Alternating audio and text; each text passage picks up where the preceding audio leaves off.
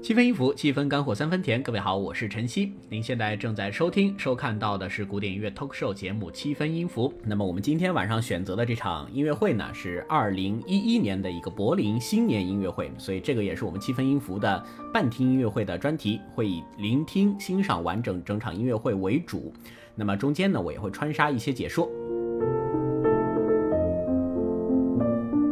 这场音乐会当中呢，无论是嘉宾阵容，还是演出的曲目来说，应该都是大家最为熟悉的、熟知的那一批。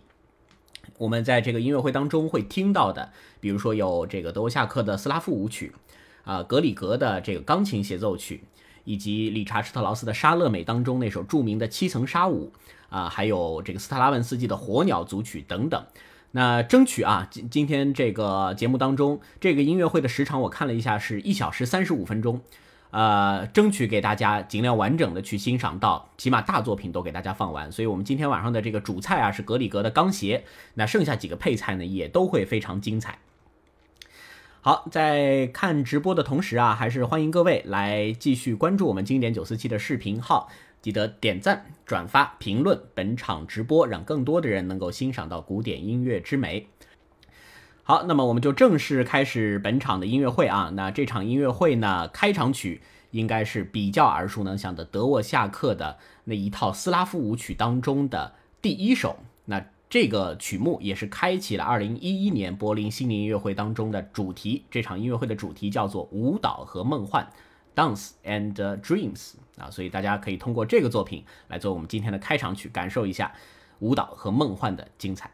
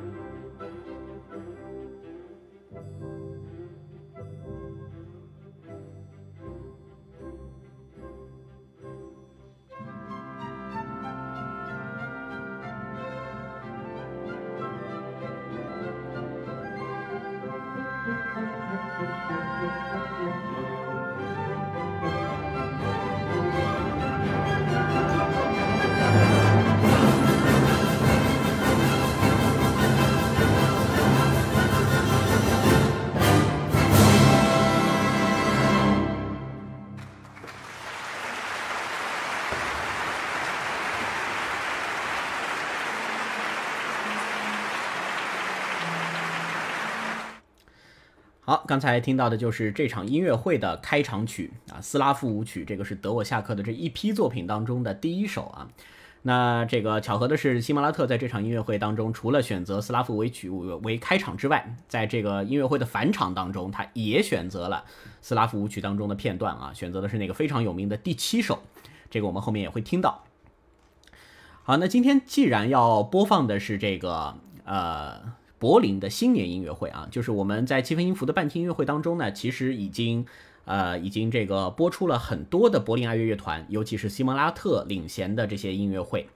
但是新年音乐会好像这是第一次播。呃，打个比方啊，柏林爱乐每年的这个新年音乐会的策划呢，它就有点像是主厨搭配的这个菜，他每年会从这个根据指挥家呃当时的这个和他和他们乐团的整体的策划来安排一些专题。来进行选择，比如说选过这个美国音乐之夜啊、法兰西之夜之类的，包括这场音乐会主题叫做舞蹈与梦幻，它都有个策划。那维也纳新年音乐会呢，就像是经典菜系，那每年基本上就这么来一次，以这个约翰施特劳斯家族的作品为主。所以说这两支世界名团，他们在呃这个新年音乐会的策划上呢，其实是有非常大的一个区别的。那我们今天这个。这场音乐会当中要听到的就是柏林爱乐啊。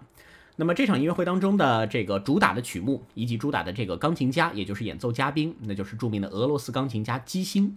呃，所以这场音乐会呢，它的时间是在二零一一年的最后一天，也就是十二月三十一号。这个也会是德国跟维也纳这个音乐会的。一个不同啊，所以我们尽管说二零一一啊，但但是其实它的这个时间已经是二零一一的最后一天了啊。那到到现在呢，一般我们在说说这个年份的时候，一般会往前倒一些，但在当时呢还不是这个样子。像是维也纳的话，维也纳它就是在当地时间已经是到了一月份啊，已经到了一月份才会有这个维也纳的新年音乐会。那我们今天这场音乐会的主菜啊，这个基辛来演奏格里格的。A 小调钢琴协奏曲。那么格里格他是一个挪威的作曲家，我们说北欧的作曲家，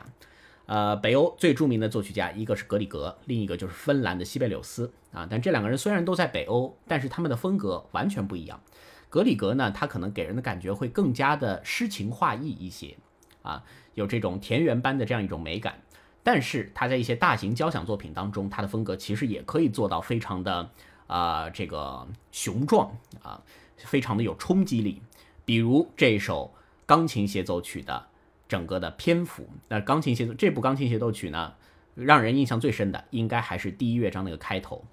呃，几乎历史上所有的钢琴协奏曲当中啊，这么写开头的仅此一部。直接来听一下这个开头。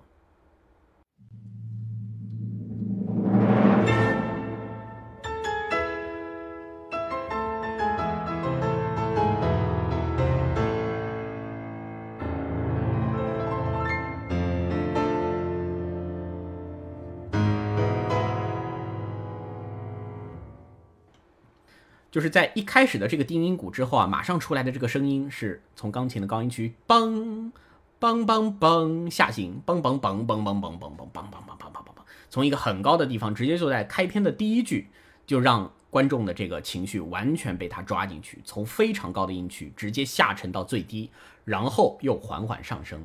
这样的一种感觉。所以在这之前的这个很多的钢琴协奏曲当中呢，啊，像莫扎特啊，还要写两个城市部，要乐队这个先演奏一遍，然后再演奏钢琴。但是在格里格这个作品当中，已经完全不是这个样子了，钢琴直接在一开始就牢牢地站住了话语权，所以他跟乐队已经是处于一个高度融合的状态啊。那今天呢，作为半听音乐会啊，我们还是以听音乐会为主，三个乐章呢，我会分开给大家播放。呃，我们先来听一下第一乐章啊。好的，我们接下来就进一下格里格的这首钢琴协奏曲的第一乐章。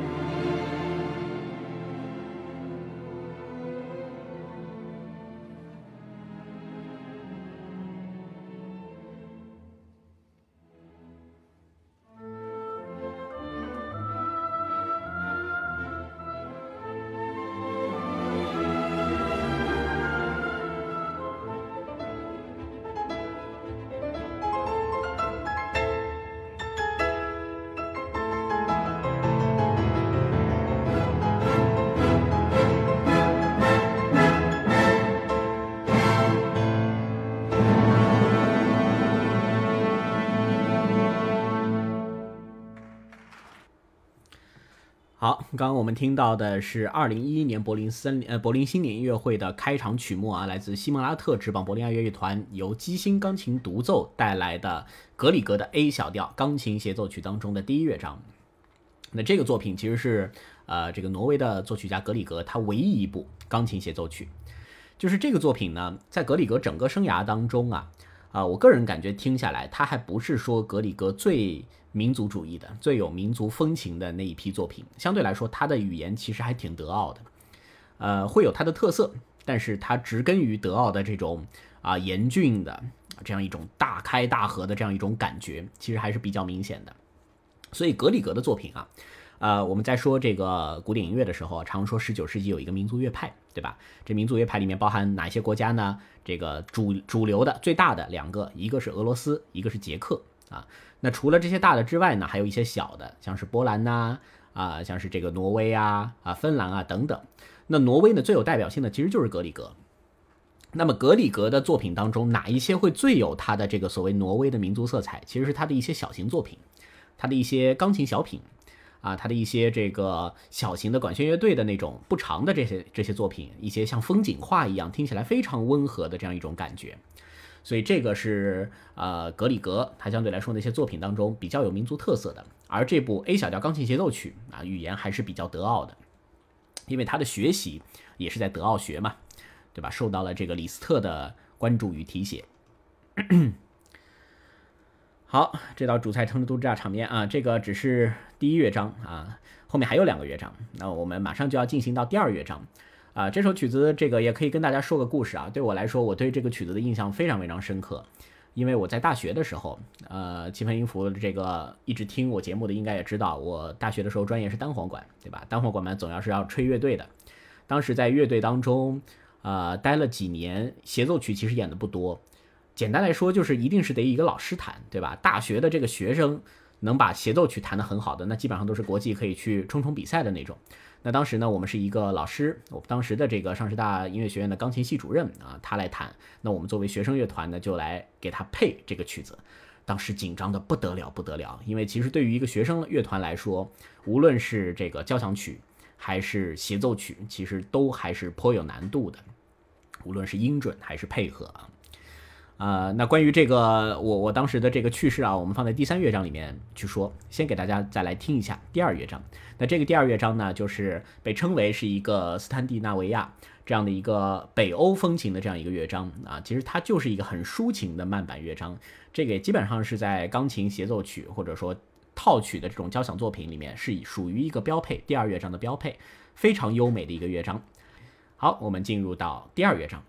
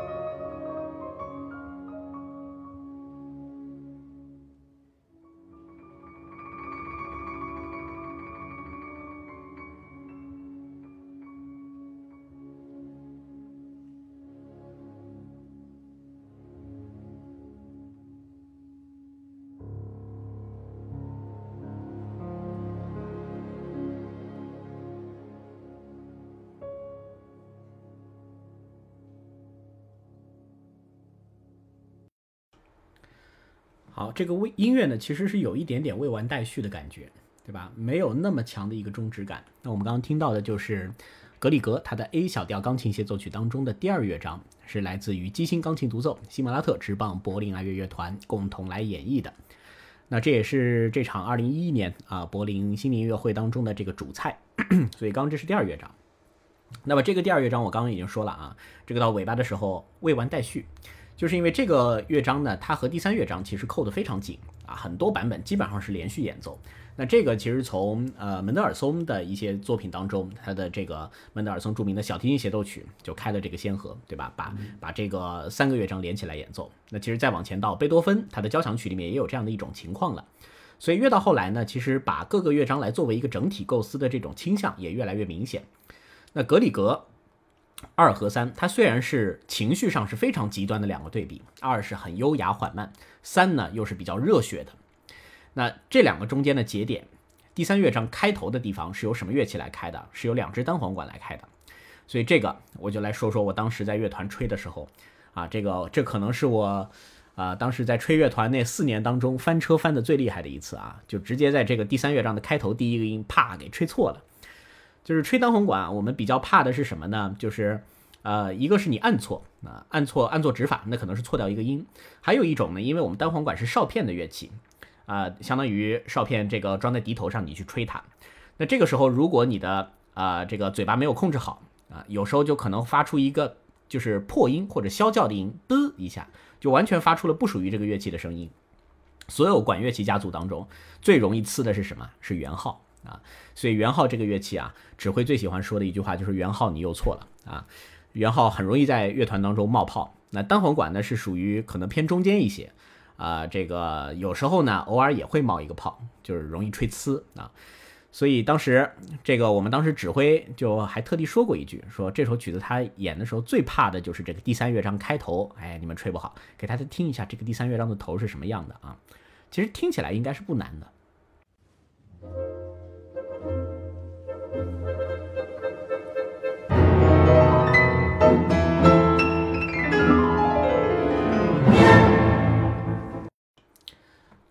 所以听起来后面是一个很火热的钢琴和乐队的呼应，前面呢是一个很弱的嘟嘟嘟嘟嘟嘟嘟嘟嘟嘟嘟嘟嘟嘟嘟。那这种难度的乐句呢，其实比如说对于我啊，对于这个呃，对于一个音乐学院的学生来说，其实就是平常练是怎么都不会错的啊。结果一到这个舞台上，啪，第一个音，哎，就错了。所以这个就是心理压力啊。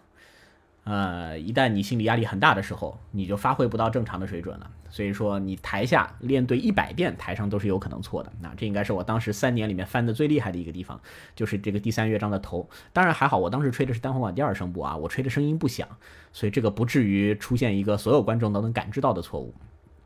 所以啊，我们在现场聆听交响乐团的时候啊，这个一旦大家听出一些瑕疵啊，自己知道就好啊。这个因为演奏员也不容易啊。好，那么这个作品的第三乐章呢，是和第一乐章呼应，是一个营造高潮的这样一种感觉。那这个乐章对我来说，我个人印象最深的是其中的那个第二主题。那么这个第二主题呢，它在之前是一个也是很大开大合的钢琴与乐队的呼应，然后突然间就出现了一个和前面形成了一个巨大的情绪反差的这样一个声音，突然乐队变薄了很多，然后。一支长笛开始就像划破乌云的这一这一层光亮一样，开始演奏出一个非常优美的主题。我们可以单听一下其中的第二主题。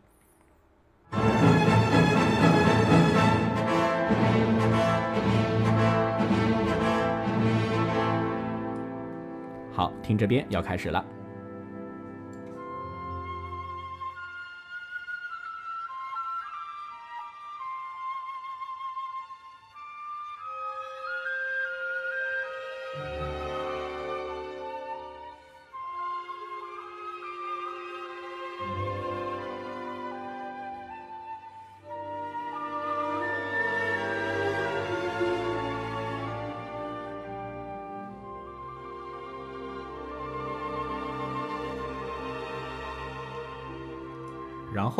钢琴反复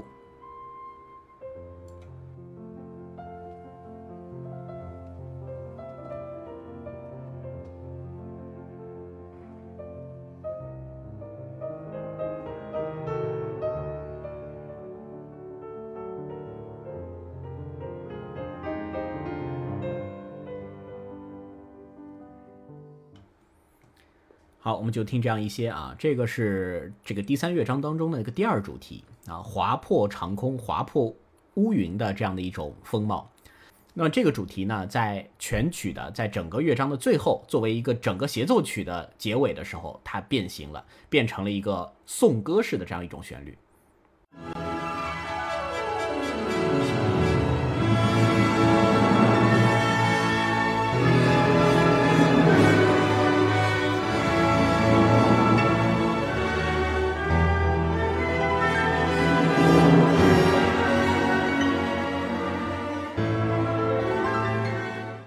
也是听一个片段啊，这个就是在整个第三乐章的末尾啊，最高潮的一个地方，这个是由第二主题变化而成的，所以我们接下来就来听一下啊，这个格里格 A 小调钢琴协奏曲当中的第三乐章。